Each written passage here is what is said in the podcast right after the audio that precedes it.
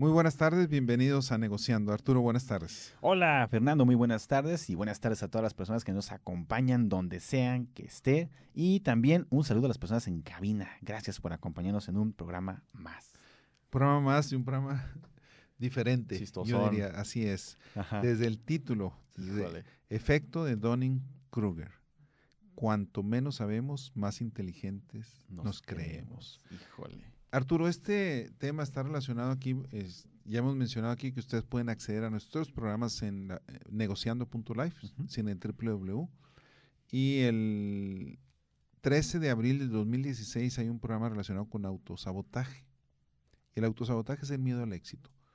Sé que soy capaz, eh, si todo, debería ser capaz de realizar algo, pero tengo miedo y solo me hago el autosabotaje, no llego a tiempo a la cita, eh, hago las cosas mal, aunque tengo la capacidad de hacerlas bastante bien y mejor que muchos, pero tengo miedo al éxito. Detengo mi potencial. Así es. Y el 9 de octubre en 2017 hay otro que es, eh, vimos relacionado con autosabotaje y síndrome del impostor. El síndrome del impostor, si recuerdas Arturo, sé que no sé, pero. pero hago saber como que sé y tengo miedo a ser descubierto y se le conoce como el síndrome del impostor. Síndrome de Dunning-Kruger, que es el que vamos a hablar hoy, es algo similar, ¿verdad? Está relacionado con unos efectos, ¿verdad? ¿Por qué se caracteriza este síndrome? ¿Verdad? Porque algunas personas, ¿verdad? Y este, aquí podemos incluirnos o no podemos incluirnos, porque es un tema que le quede saco, que, le, quede saco a quien le quede. Algunas personas se caracterizan porque tienen, eh, por la incapacidad que tienen, de ser conscientes de su incompetencia o su ineptitud. ¿verdad? O sea, creen que saben, por eso es, cuando menos sabemos, más inteligentes nos creemos. Incluso eh, no me doy cuenta que no sé y creo que sé. Y eso es eh, terrible. Es el clásico sujeto de oficina que te critica todo, todo, y nadie está bien, nadie hace nada bien, nomás él está, es el que, sí, y, es, y es, una cuestión bien interesante. Hay, lo que se conoce, Alberto Rubin Martín sí. Eh, nos habla de que hay una distorsión cognitiva, ¿verdad?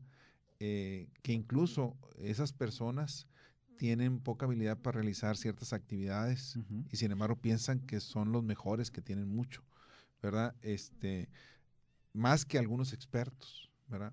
Y es bien interesante porque este es un tema, eh, ya lo he comentado aquí en otros programas, Arturo. Yo en lo personal, eh, en deporte siempre fui bastante mediocre, bastante malito, la verdad. Este, y no le puedo echar la culpa a nada, simplemente era malo, claro, tengo mi plano, etcétera, pero no es la culpa ni es el porque por eso, etcétera, sino simplemente con excepción de frontón a pala, sin practicar que muchas personas practican muchas horas y yo sin practicar prácticamente tenía una habilidad que sin practicar podía ser de una manera competitiva, bastante competitiva, pero en general no bueno para los deportes. Sin embargo, académicamente es este, bastante bueno, ¿verdad? Y muchas veces me tocó compañeros, no, es que si yo estudiara, este, sería tan bueno como tú. y pues si yo es, no, pues sí, este. Si yo tuviera ruedas, sí, auto. Sí, y lo mismo, y si yo si yo practicara golf sería mejor que Tiger Woods, etcétera, ¿verdad? Este, y, es, de allí he utilizado yo una frase con mis hijos. siempre les digo, los juegos se ganan en la cancha. En papel yo puedo ser mejor que cualquier persona, pero los juegos se ganan en la cancha. Así es. El síndrome de Tony Kroger nos habla de esa cuestión donde muchas personas o yo puedo creer que tengo la capacidad y que soy mejor que otro cuando no lo soy, ¿verdad? Este, y hay un caso que voy a comentar aquí que si me escucha la persona yo creo que va a saber quién es. Eh, y creo que ya he comentado esta historia, incluso una historia que platico en mi libro previamente, y, es un caso que me da pena, pero sin embargo este, lo cuento porque es, es, parte de mi historia. Y en una ocasión, un compañero mío, eh, pues tenía dificultad con alguna tarea este, y me dice, oye, necesito ayuda, necesito que me, que me expliques. Y era una persona que, pues yo lo tenía, mi, la manera, mi prejuicio sobre él, en qué tan inteligente era, pues no era muy alto, ¿verdad?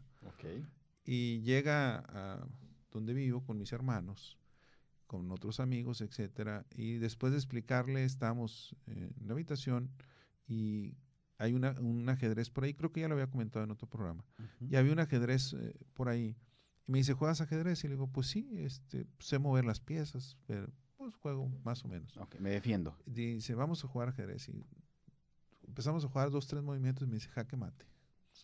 Digo, ah, chiva, pues es casualidad, ¿verdad? no puede ser. O sea, no puede ser.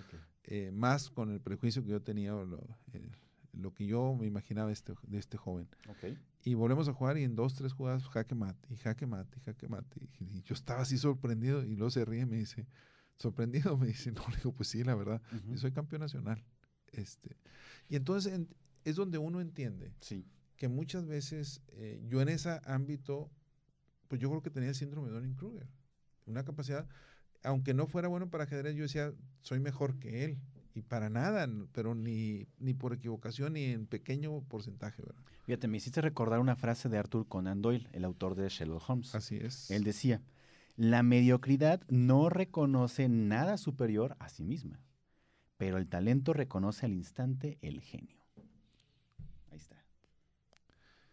Qué interesante, fíjate. Y Jesús de la Gándara nos dice, que este síndrome de Dunning-Kruger, eh, hay varios principios, dos de ellos son fundamentales.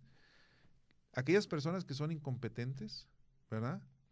Tienden a sobreestimar sus propias habilidades.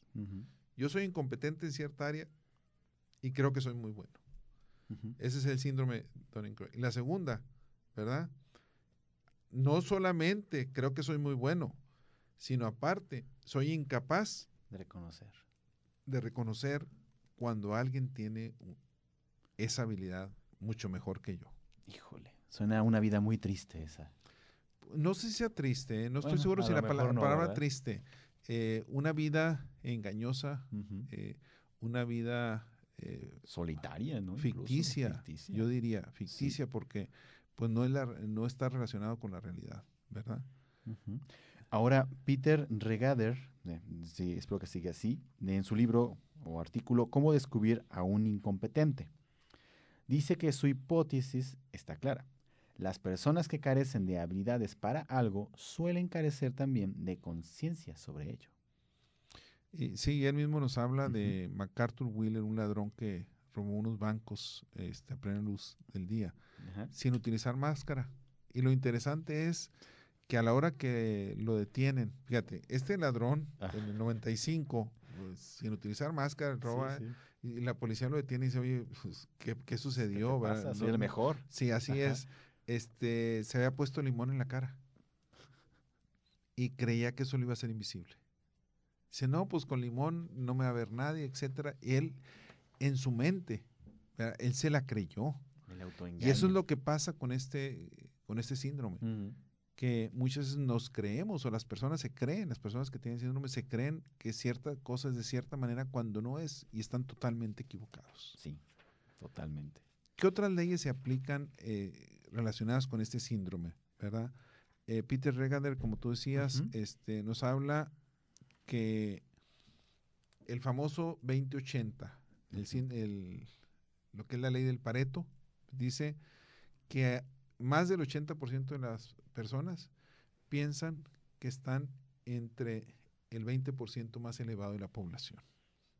Así es. Y lo cual no puede ser, ¿verdad? Pues estamos hablando de un 80%, pero todo el mundo piensa que es más inteligente de lo que es. Es algo de naturaleza humana también, ¿eh? Todos creemos que somos mejores que otras personas. Siempre tenemos esos este, extraños pensamientos. La mayoría, a menos que la autoestima esté por los suelos. Sí, ah, sí, claro, también. Pero sí, tiene razón la mayoría, pero es, es algo que es el principio de metapareto que se conoce en este sentido, ¿verdad? Este, también hay otra ley, la primera ley de Clark, sí, ¿verdad? Este, que cuando algo es posible, casi seguro está en lo cierto. Y eso es, este, cuando afirma que algo es imposible, lo más probable es que se equivoque. Es posible que se equivoque. Y fíjate qué interesante está, eh, dice... Esas leyes. Esta ley es donde dice que cuando alguien cree que algo es posible, casi siempre está en lo cierto. Y sin embargo, cuando dices esto es imposible, muy probablemente se equivoca. Yo lo relaciono, Arturo, con los ejemplos que he dado aquí. Eh, por ejemplo, que el presidente de IBM en cierto momento, hace muchos, muchísimos años, dijo que en el mundo no había mercado para más de cinco computadoras personales los mejores científicos, astrónomos y todo dijeron que algo más pesado que el aire era imposible que volara. Y lo menciona este, en el libro de Paradigmas Joel Barker, un futurólogo, ¿verdad? Menciona muchos casos bien interesantes y es interesante analizar cómo estas personas se equivocaron tremendamente, ¿verdad? Y tiene que ver con la primera ley de Clark, principios que están asociados con eso. Fíjate que ahora comentas esto, también me, me viene la parte esta del principio de Hanlon, que dice, nunca atribuyas a la maldad lo que puede ser explicado por la estupidez. Yo no me sabía el nombre ¿eh? de Hanlon, pero siempre lo he utilizado esto. No se atribuye a la maldad lo que se explica fácilmente con la estupidez. ¿verdad? Muchas veces piensas que alguien lo está haciendo por dolo y no, es porque no tiene la capacidad. Y tú dices, híjole, qué mala persona. No, sino simplemente no le da. Y hay elementos muy sencillos, o sea, no puede, podemos irnos al extremo de un choque, por ejemplo, o al extremo de que es una persona muy distraída, pero tú, en tu ego o en una visión, este, en tu visión del mundo, dices, híjole, esa persona no me saludó, debe de odiarme. Y no, simplemente ya es distraída. sí, ya te estás, estás, creando una historia donde no lo hay. Así es. ¿Te parece? Vamos a una pausa y regresamos. Vamos a una, pausa. Efecto Donning-Kruger, cuanto menos sabemos, más inteligentes nos creemos aquí negociando.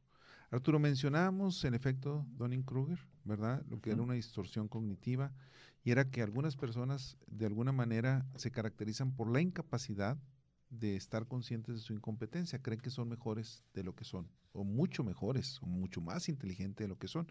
Mencionamos algunos principios relacionados con esto, leyes que se relacionan con este efecto, mencionamos el principio de Metapareto, donde eh, más del 80% de la población piensa que está entre los el 20% más, inteligente, ¿verdad? Este, por otro lado, decíamos el principio de Hanlon, que yo te mencionaba, que lo conozco desde hace mucho. Un gran saludo a Roxana Cárdenas, que es una de sus frases favoritas, ¿verdad? Cuando yo le digo, yo no entiendo a esa persona, dice, no se atribuye a la maldad, lo que se explica fácilmente con estupidez. Un principio, principio de Hanlon, ¿verdad? Hay otro que a mí no me gustó ni nunca, no me parece, pero que se llama la ley de Godwin, que dice que cuando entre más discutimos por internet, hay un momento, si, si dura demasiado la discusión, que hay un momento que se compara o se menciona a los nazis, a Hitler, etcétera. Esa parte no me consta, pero se me hizo rara esa. Sí, es posible. Eh, siempre una, mm, una conversación controversial en internet puede acabar en uno de esos detalles, ya sea chusco o sea por alguien que se lo tomó muy en serio. Hay otro principio que ese sí lo conozco desde hace mucho, Arturo, el famoso principio de Peter, ¿verdad? Que todo mundo asciende hasta llegar a su nivel de incompetencia, ¿verdad? Es, de alguna manera que a todos nos llega a nuestro nivel de incompetencia. Ese es el famoso principio de Peter. Así es. Fíjate que hay otro que es la ley de Dant. Eh, si en una discusión tienes que insistir en que ganaste, es probable que hayas perdido miserablemente. Sí, ese, es tremendo. Está gacho, ¿eh? Está gacho. Eh, ¿Te parece, Arturo, si pasamos al síndrome que te lleva al egocentrismo, el efecto de Dunning-Kruger? ¿Cuáles son, cómo son las personas con este síndrome, verdad? Características de las personas egocentristas relacionadas con Dunning-Kruger. Son esas personas que no se tienen suficiente confianza y deciden ocultarse en una muralla de total confianza y, ciega perfección en todo lo que hacen, ¿no? Ahí me suena eso. Es parte. Ahora, hay algo bien interesante y aquí quiero comentarlo. Es cuando una persona que es considerada egocentrista por sus colegas, ¿verdad? Debido a su comportamiento. Y cuando esa persona a mí me cae demasiado mal, exageradamente mal, eh, no la puedo pasar, me molesta demasiado la famosa proyección. Hay algo en mí relacionado con ese egocentrismo, a lo más probable. Cuando es en demasía, cuando es exagerado. Hay una frase muy básica, es lo que te choca, te checa. Sí. y puede llegar. Yo, le pondría ¿eh? lo que te choca en demasía. Eh, es, cuando, ya se, cuando ya es exagerado, porque te puede chocar algo, y es sano, te puede caer mal y dices, bueno, está bien. Pero, cuando que tienes un odio de, exagerado, etcétera, etcétera, pues nomás revísate.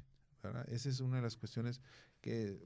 Tal vez te gustaría a ti ser este, esa persona. Sí, o tal vez te gustaría tener esa confianza. Sí. sabe?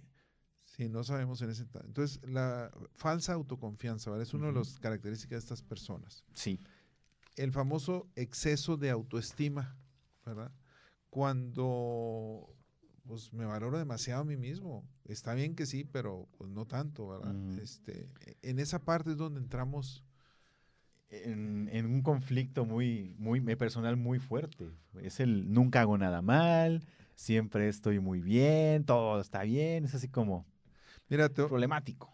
Voy a contar aquí una historia relacionada con ese famoso exceso de autoestima. A ver. O relacionada con el tema.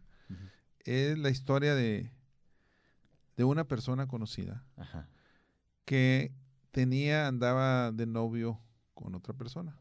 Y este muchacho andaba de novio con una muchacha y de repente la muchacha le dice, oye, pues no hay cómo decirte esto, pero ¿conoces a tal actor de televisión, este que es muy guapo, etcétera, etcétera? Pues, la otra vez fui a un restaurante y me buscó y me pidió mi teléfono, etcétera, etcétera.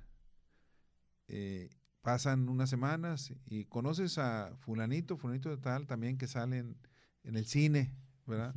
Pues se acercaron a mí, estaba con unas amigas y me pidieron mi teléfono, etcétera, etcétera. Y entonces este, este muchacho, después de dos o tres semanas de pensar qué hacer, se va con la que era su novia y le dice, ¿sabes qué? No puedo seguir contigo.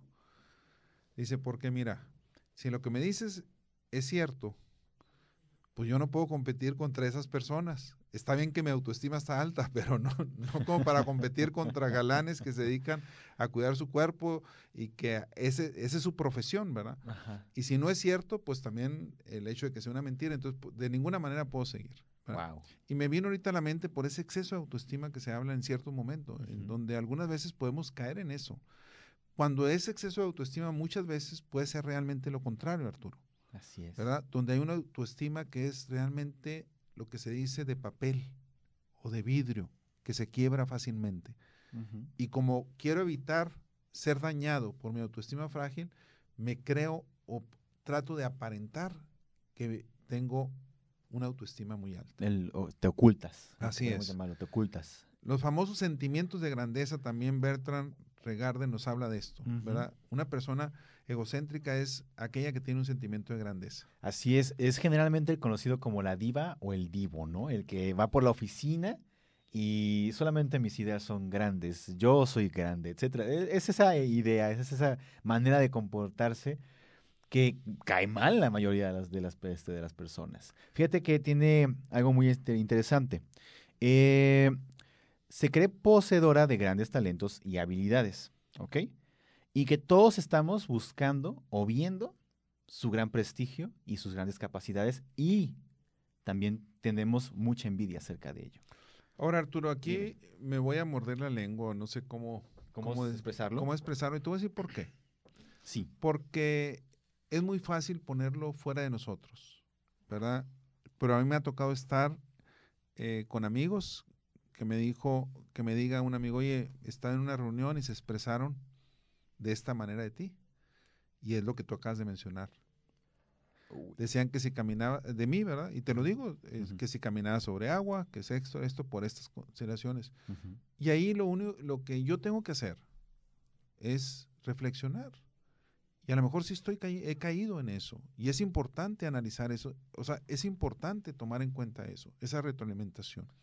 ¿Verdad? Porque muchas veces es muy fácil decir los demás, ponerlo fuera de nosotros. Sí. Pero estas características que mencionamos, a algunas personas eh, es muy difícil reconocer, oye, yo soy y realmente debo aceptar que me cae el saco eh, y aceptarlo hasta cierto punto, ¿verdad? Y tratar de mejorar eh, lo que tenga que ser mejorado, ¿verdad? Porque eso, eso es algo muy interesante. El tema del ego es un tema siempre peleagudo, si quieres llamarlo así, porque este siempre está tratando de protegerse, nuestro ego siempre está tratando de protegerse, de ocultarse incluso. Nos engaña, le gusta engañarnos, le gusta mentirnos y dice, no, no es cierto, no, no, no, no, tú estás perfecto, tú vas muy bien, tú estás haciendo perfectamente las cosas. Es engañoso. Había una materia que se llamaba, que yo le impartía, que me encantaba, se llama diseño y análisis de heurísticos. Un heurístico es un método que no te va a llevar a lo óptimo, eh, porque el problema es tan complejo, matemáticamente hablando, este, de soluciones o eh, de programación, etcétera, pero encuentras métodos que sean rápidos y que tengan soluciones que sean factibles y que puedan ser, que puedan dar un resultado.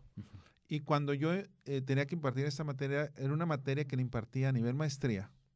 Sin embargo, era una materia que yo dominaba tanto y me apasiona, y que yo la tomé en doctorado, que la daba a nivel de doctorado. Entonces, si yo tenía 15 estudiantes, la plática de la clase nada más era entre tres, dos de los estudiantes y yo, que eran los que me entendían. Entonces llega un momento en donde llega un alumno y me dice, oiga, profesor, bájele. Dijo, está bien, que sí, todo lo que quiere, que quiere que aprendamos. Dice, pero no le entendemos nada más que fulanito, fulanito y usted, ya de cuenta que es la clase de ustedes tres. Y se la pasan y nosotros no sabemos ni de qué están hablando. Y es una retroalimentación importante. A mí me apasionaba tanto el tema que no me importaba y que se me podía olvidar. Y no es, ahí ya no es exigir a que seas mejor, sino es ya nada más mi ego y lo que me gusta a mí, tratar de, expresarlo. Es aprender a escuchar. Como tú lo acabas de comentar y es una manera muy importante. Hay que aprender a escuchar y aprender a escucharnos a nosotros y aprender a escuchar a otros. Es, es algo importante. Hay otra parte bien interesante con las personas egocéntricas que están relacionadas con este efecto de Donning-Kruger, que tiene que ver con el famoso poder. ¿Verdad? Y muchas veces hay una fantasía o hay un delirio de poder. Sí. Y trato de ocupar puestos y el puesto no lo quiero dejar porque es poder. Y algunas veces el poder es más fuerte incluso que el dinero, ¿verdad? Este, eh, uno de los grandes políticos de Estados Unidos decía, ¿cuál es el mayor afrodisíaco? El poder. Y era una persona nada agraciada físicamente, pero decía, el poder es uno de los mayores, es el mayor afrodisíaco que existe. Muy bien, ¿les parece? Vamos a una pausa y regresamos. Gracias por continuar aquí en Negociando. El tema de hoy, efecto de Donning-Kruger. Cuanto menos sabemos, más inteligentes nos creemos. Híjole.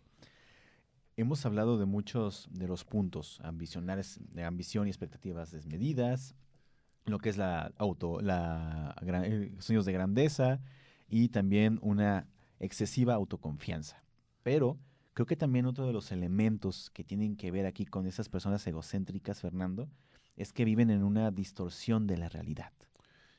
Ese es un tema eh, que podríamos estar ah, todo un programa. Así es, así es, Arturo. Eh, horas, como tú dices, eh, cuando una persona de alguna manera rechaza, dice que no es cierto, cuando se pone a prueba el tipo de persona que es, su prestigio, su honradez, sus valores, etcétera, y la imagen. Y yo trato de, demostrar una imagen perfecta, eh, lo mejor posible, y cuando en realidad no es cierto, ¿verdad? Sin embargo, eh, trato de ocultarlo. Y es, es, un caso bien interesante esa distorsión de la realidad. Entonces, una persona con este efecto de Donning-Kruger relacionado con el egocentrismo, eh, la distorsión de realidad juega un papel tremendo. Y es importante detectar y detectar a tiempo esos comportamientos. Es peligroso incluso, tanto para la persona que lo vive como las personas que lo rodean, ¿sabes? La otra cosa, Arturo, aparte de la distorsión de realidad, es la falta de empatía. o sea, no me, no me sensibilizo de los demás, soy una persona egocentrista, eh, y no me sensibilizo y aparte no tengo ni idea que, no, que tengo ese efecto. O sea, no, tengo, no soy capaz de reconocer lo que el otro siente, este, no es que no me interese, ¿verdad? que es otra, otra cuestión, puede que no me interesa, pero aparte de no interesarme o que puede que no me interese, es el hecho de que ni siquiera me doy cuenta. Ni siquiera soy capaz de, de, sensibilizarme de lo que está sucediendo a las otras personas. Y por lo tanto no puede valorar a las personas que lo rodean, tanto como decías, la empatía, el compromiso o los sentimientos de los demás. Otra cuestión que es bien interesante es de alguna manera, todos nosotros, por nuestro trabajo, por nuestra vida diaria, estamos rodeadas, hay un entorno. Sí. Hay ciertas personas que conviven más con nosotros. Bueno, cuando hablamos del síndrome de Dunning-Kruger relacionado con el egocentrismo, es que ni siquiera sé valorar, ¿verdad? Esas personas que están cerca de mí. Ya no estamos hablando de los que no tienen casi contacto conmigo, sino aparte no sé valorar, ¿verdad? No tengo empatía, no tengo afectividad, este, ni siquiera hago compromiso con las personas que están cerca de mí. Y es una cuestión este, pues que afecta a la larga las relaciones, que afecta el desempeño, que afecta la vida laboral, que afecta la vida familiar, que afecta muchísimas cosas. Sí, totalmente. Fíjate que hay otro elemento y es algo que conocemos muy, muy, muy común. Es que esas personas cuando son criticadas no saben manejar la crítica, exageran, se vuelven eh, incluso violentas en su manera de ser, en su forma de hablar, se forman violentas porque no entienden o no pueden captar la crítica, no la saben aceptar. Y ante esa crítica hay varias reacciones que tienen este tipo de personas. Una de ellas es respondo agresivamente, otra es me paro y me voy, evito el conflicto, pero sin embargo no lo acepto, ¿verdad? Este, trato de evitar, eh, no soy capaz de responder constructivamente y de aceptar también, porque algunas veces es aceptar nada más. O respeto tu punto de vista, está bien que no te guste la manera de mi comportamiento, lo respeto. Y está hasta ahí, ¿verdad? Este, pero de la otra manera me engancho con lo que me dices. Y a la hora de engancharme. Y mira, te voy a, te voy a contar otro ejemplo que, que, aquí me vino a la mente. Eh, yo acabo de entrar a una organización y no tenía ni un mes. Estaban desarrollando una planeación estratégica, una facilitación. Y los consultores externos estaban con el personal de la organización y yo pues tenía muy poco realmente, estaba de una manera pasiva, más que todo observando, escuchando, ¿verdad? No había mucho que aportar en ese momento. Eh, hay otros momentos donde las personas que acabamos de entrar a una organización tienen mucho que aportar. Y no en ese momento yo tomé un rol pasivo en, ese, en, ese, en esa parte del ejercicio. Pero no me pude quedar pasivo por lo siguiente. Empieza el facilitador a engancharse con los presentes y empieza a interactuar, en lugar de facilitar nada más. Entonces en ese momento levanto la mano y dices, con todo respeto, le dije, estás eh, equivocándote como facilitador tremendamente. Y la persona se enoja, se molesta conmigo. A la hora que hay un break, voy y me presento ante él, le dije, a eso me dedico igual que tú. O sea, la vida he hecho planeaciones estratégicas, he facilitado para este tipo de organizaciones, etcétera, etcétera. Eh, es parte de lo que yo he hecho en mi vida. No te lo está diciendo una persona que es neófita en el asunto y cometiste un error. Y el error es donde no aceptaste, o sea, simplemente facilita, no te enganches, porque te criticaron tu metodología. Ok, muy bien, este, la puedo hacer, ok, después si quieres la discutimos, vemos otra, pero por lo pronto vamos a continuar con esta. Hay que saber cómo manejar en ese momento, que no es sencillo muchas veces, el aceptar las críticas en cierto momento y la manera como respondo ante ellas. Y es parte, de, uno se equivoca, lo toma personal cuando en realidad no debería tomarlo personal, cuando estamos hablando tanto un poco de la profesión, ¿no? De un elemento que eh, ni siquiera algo que era tal, vez tan importante o que cambiaría el rumbo de la empresa. Era solamente un comentario. Janet, ahorita a ver si me, si me recuerdas el nombre de un título, del, el nombre del, del programa decía La envidia y luego qué más decía. Sí, si ahorita me lo recuerdas. Este, porque el siguiente punto es relacionado con la envidia. No hay envidia de la buena, ¿verdad? No, ya lo hemos comentado. Ya lo hemos comentado eso, eh, ¿verdad? Entonces, cuando hablamos del síndrome de Donning-Kruger relacionado con el egocentrismo, es cuando de alguna manera tiendo a compararme con los demás. Por eso el famoso poema de Siderata es tremendo, ¿verdad? No te compares con los demás porque te sentirás vano y amargado. Así es. O sea, siempre que me compare. Entonces me debo comparar contra mí mismo. No quiere decir que sea mediocre. ¿Verdad? Porque dices tú, no, pues siempre me quedo aquí, no, quiero mejorar y puedo mejorar. Pero cuando empiezo a compararme, cuidado, y un egocentrista empieza a compararse y empieza a sentir envidia. Ahora, cuidado cuando voy a tener envidia, porque el otro puede haber realizado muchas cosas mejores que yo, pero no sé de dónde empezó, no sé, fue el, no sé cuál fue tu trampolín. Si yo soy, yo practico natación, me comparo contra Michael Phelps, y él tuvo una alimentación, él tuvo un desarrollo, él, su cuerpo eh, lo tiene, se fue desarrollando de otra manera, etcétera, etcétera, y bajo las condiciones que yo estuve, pues nunca voy a estar en la, o sea, si me comparo desde ahí ya estoy mal. No quiere decir que no trate de ser el mejor, eso es diferente, pero cuidado con la comparación porque no sabemos de dónde empezamos. Ahora, es muy, muy conveniente lo que acabas de decir, es interesante, porque, porque no podemos, como dices, no, no podemos compararnos y no podemos decir, ay, es que él tiene mejores cosas que yo, o es mejor que yo en, ciertas cosas. Ok, pero también comprende que, como tú decías, vienes de lugares diferentes. Has crecido de manera diferente. El entorno es El entorno es diferente. Y así como él es bueno en algo, tú también has crecido de alguna manera para ser bueno en algo. Y tienen sus, tienen sus elementos diferentes y es lo que es parte de lo que los hace únicos. Ahora, gracias Janet, la envidia, una declaración de inferioridad. Y ahorita hablamos, este, el egocentrista se compara con los demás, siente envidia, pues lo que está haciendo es sintiéndose inferior a final de cuentas. Y lo que hemos hablado de los anteriores puntos es que son personas muy inferiores emocionalmente, eh, con su actitud negativa, su, su autoconfianza excesiva. Son personas inferiores emocionalmente, en cierta manera, ¿no? Y aquí vamos a pisar callos, Arturo. Voy a pisar callos. El exhibicionismo, ¿verdad? La personalidad egocéntrica se manifiesta cuando quiero ser halagado, quiero ser admirado. Y si yo le digo qué horas son, las horas que usted quiera, jefe. Este, y esa es una parte que sucede muchísimo. Aparte se nota, Arturo, este, no, no voy a utilizar aquí la palabra que decimos vulgarmente, pero se nota cuando una persona está haciendo la barba, este, cuando es en demasía, eh, se nota y llega y, ay, saluda a este, y llega otro y lo saluda igual. Y tú ves, o sea, lo percibes, y lo que uno dice, bueno, y que tú no lo estás viendo.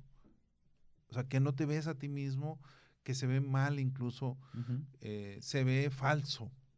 Y es una de las partes del famoso exhibicionismo también afecta muchísimo. Hay otro también, el, ese, esa clase de exhibicionismo, digamos que no es el tanto que llama la atención del jefe tratando de ser pues agradable con él, sino también el que le gusta actuar, ser el centro de atención de la oficina, de la fiesta, del velorio, donde sea que vaya, quiere ser el centro de atención.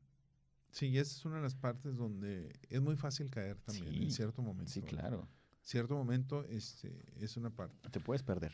Así es. El maquiavelismo, uh. ¿verdad?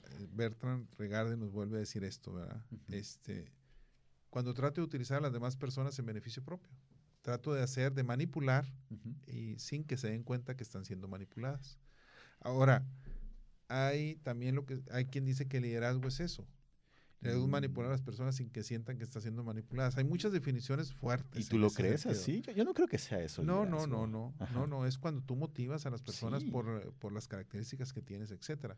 Pero hay muchas definiciones interesantes que de todos modos es importante nada más observar, mencionarlas y, y, ver. este Pero el maquiavelismo es tremendo.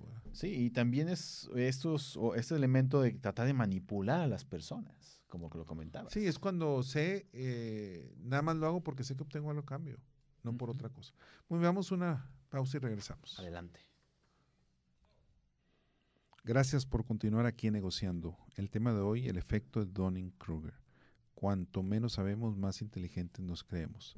Arturo, nos queda nada más un bloque, unos cuantos minutos. Es un tema que da para mucho más, sinceramente, un tema interesante. Y hay una frase eh, anónima, eh, donde dice, la gente de mente más corta suele tener la lengua más larga, relacionado con este tema. Está genial ese. Ahora, Sócrates, tú mencionabas eh, también a uno de los grandes filósofos al comienzo, y dice, sé que soy inteligente porque sé que no sé nada.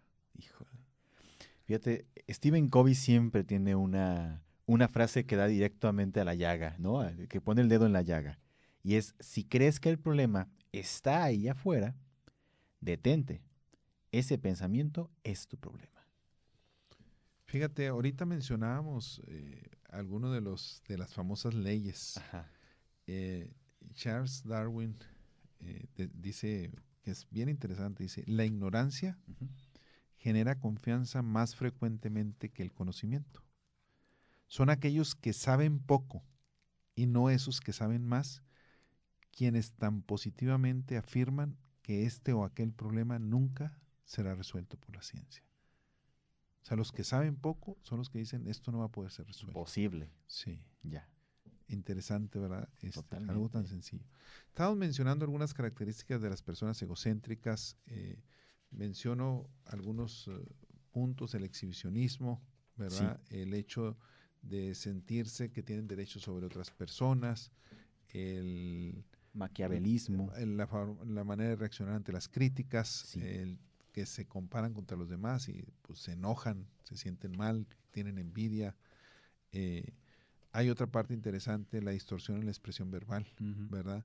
Este, eh, que se conoce como el egocentrismo del lenguaje, ¿verdad? En este caso, ¿verdad?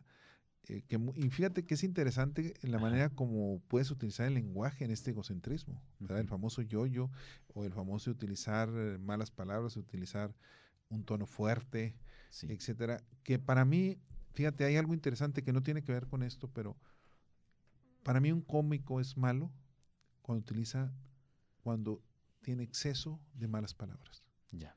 Una cocinera es mala, o un, un chef es malo, cuando tiene exceso de picante o de especies, porque lo que haces el picante, pues te sabe igual. Entonces, eh, debes tener balance en esa parte. Ese es un punto muy personal. Sí. Y la distorsión de la expresión verbal es una cuestión bien interesante. Sí, e, esa persona que es yo opino, yo creo, el yo, yo, yo. Y sí, eh, tu punto de vista puede aplicarse. Es interesante lo que acabas de comentar. Esa persona que exagera podría este, tener algún problema, podría tener algo que está afectando su vida. Mira, no, nadie puede estar en una euforia continua. Eh, no, está raro. y, y, es, y es una parte. Entonces, cuando una persona siempre está, ay, ay, traigo mucha energía. Cuando tú recién lo conoces, ay, qué interesante y qué persona y qué. Y a ratito que si trabajas con esa persona o estás algún tiempo, ya no quieres saber nada. Sí, te a dar. Todos tenemos ups and downs. Entonces, eh, también la euforia hay que saberla manejar. Hay que tenerla, hay momentos para todo. Es como una montaña rusa. Una montaña rusa plana es bien aburrida. Entonces realmente tiene que tener subidas y bajadas. Y plana quiere decir tanto en la parte baja como puede estar en la parte alta. No importa que esté en la parte alta. Si está plana y, si, y no hay el, hacia arriba y hacia abajo, es aburrida y todo el mundo se te va a bajar. Entonces hay que entender esa parte de la vida. Fíjate que otro elemento que comentan es eh, que son personas solitarias y pesimistas. Bueno, lo que pasa es que la gente no quiere estar con ellas. Pues no. lógicamente, ¿verdad? Este, entonces pregúntate cuántos amigos tienes, cuántos te evitan, por qué te evitan. Sí. ¿Verdad? Esa es una parte importante. ¿Qué estoy haciendo para que me rechacen? O sea, hay que hacer ese cuestionamiento. ¿Es porque soy mejor que todos y me la creo y yo soy mejor que todos? ¿O porque realmente te rechazan porque pues no eres, todo el mundo rechaza cuando no eres agradable para estar con, con la persona? Así es. Entonces hay que cuestionar, son cuestionamientos de vida que hay que hacernos, Arturo. Nos quedan unos cuantos minutos y Michelle Caule nos dice que hay algunos trucos, algunas maneras de vencer el efecto Tony Crew. Uno de ellos es el no te lo tomes personal todo, Fernando. Sí, los famosos cuatro cueros que lo acabamos de tener este, hace poco. Este, eh, no te lo tomes personal con el doctor Miguel Ruiz. Ese es, ese es un aspecto, no hay que sentirnos ofendidos por lo que nos dicen, no nos cae mucho en el saco. El, ya hay muchísimos, muchísimas frases relacionadas con esta. La famosa de que si te dan un regalo ah, y tú lo rechazas, sí, sí. ¿verdad? ¿De quién es el regalo? Pues de la persona que te lo dio, tú se lo regresas. Si te dan una ofensa, tú lo rechazas, la ofensa le cae a la persona que te la hizo. Así es. es, ese es excelente como ejemplo. Fíjate que otro elemento que comenta eh, esta autora es, y todos, creo que todos tenemos esa necesidad, es el querer ganar siempre. En una discusión, en un este, deporte, e incluso deportes que ni tú estás jugando, que ni siquiera es tu problema, pero aún así hay que ganar. Nosotros tenemos que ganar. Yo tengo la razón, ¿no? Y a veces por cosas sin importancia. Sí, que no tienen nada que ver contigo incluso. Así es. Sí, y, ese, y esa es una cuestión bien interesante y hay que quitarnos eso. Sí. yo recuerdo mucho una de las famosas historias cuando yo estaba niño que leí en algún libro de un, pues de un científico que estaba en, en una mesa, en la cena, y en esa cena eh, hacen una pregunta sobre algún otro científico quién era ganador de un premio Nobel o algo por el estilo. Y dice, el ganador es tal, fue tal persona en tal año. Y le, en ese entonces no había celulares ni había que podías checar el rápidamente. Sí, rápidamente, ¿no? Este, y esta persona dice, fue fulanito de tal. Y dice otra persona, no, está equivocado usted por esto y por esto y por esto y por esto. Dice, no, mire, fue por y la otra persona, no, y le da refuta y dice, ah, tiene razón, se me hace que usted tiene razón. Cuando salen de la cena, le pregunta a alguien, le dijo, ¿por qué le diste la razón? Si tú sabías, dice, al ignorante no se le gana. ¿Y qué gano? Con ganar muchas veces pierdes. Cuando ganas muchas veces pierdes. Y cuando pierdes, muchas veces ganas. ¿verdad? Y esa, ese, esa historia yo la leí de niño y me encantaba. este, era un libro con muchas historias que me regaló mi abuelo y que una persona me lo había prestado y nunca regresó. Ah. Este, pero son de esas historias que se, te, que se me quedaron grabadas, ¿verdad? Y es muchas veces, este, cuando pierdes, realmente ganas. Y tiene que ver con esto, libérate de la necesidad de ganar.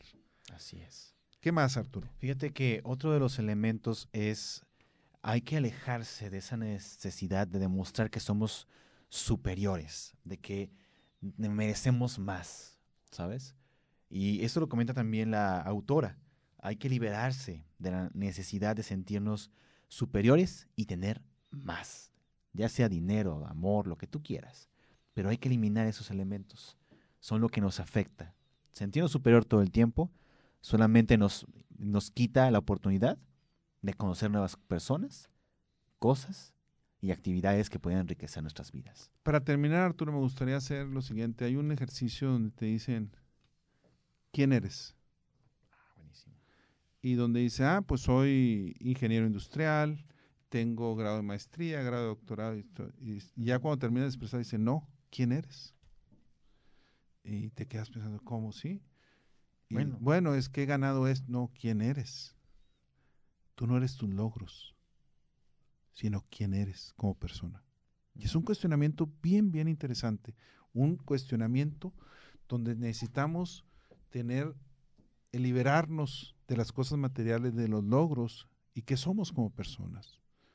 Bueno, este, soy una persona, soy un padre, ni siquiera tengo dos hijos, porque mis hijos no los tengo, no los poseo. ¿sí? sino Dios me regaló dos hijos para que los cuidara mientras ellos tienen la capacidad de volar. Pero es muy interesante cuando te haces ese tipo de cuestionamientos, Arturo. Muy bien, ¿cuánto nos queda, Chuy? O si, ah. ¿Qué les puedes decir rápidamente? Eh, solamente agradezcan, piensen lo que están eh, viviendo cada día y aprendan a escuchar, a no tomarse personal las cosas y reflexionar sobre todo lo que hay y lo que la vida les puede dar. Mi padre decía, nunca digas que no a algo que no has probado. Eh, están este platillo, no, pues es que no se me antoja, dice, pruébalo. Y cuando vi la frase de Wayne Dyer, dice, tu nivel más alto de ignorancia es cuando rechazas algo de lo cual no sabes nada. Que tengan ustedes muy buenas tardes. Los invitamos a continuar con nuestra programación. Los esperamos aquí la siguiente sesión. Muchas gracias. ¿Dos minutos? Te entendí 30 segundos. ¿Tú pusiste así? Sí. Sí, pues hiciste así, dije, ah, es que tú pusiste así. Son 30 segundos. Tú pusiste así, no pusiste así. No, pues es que, es que tres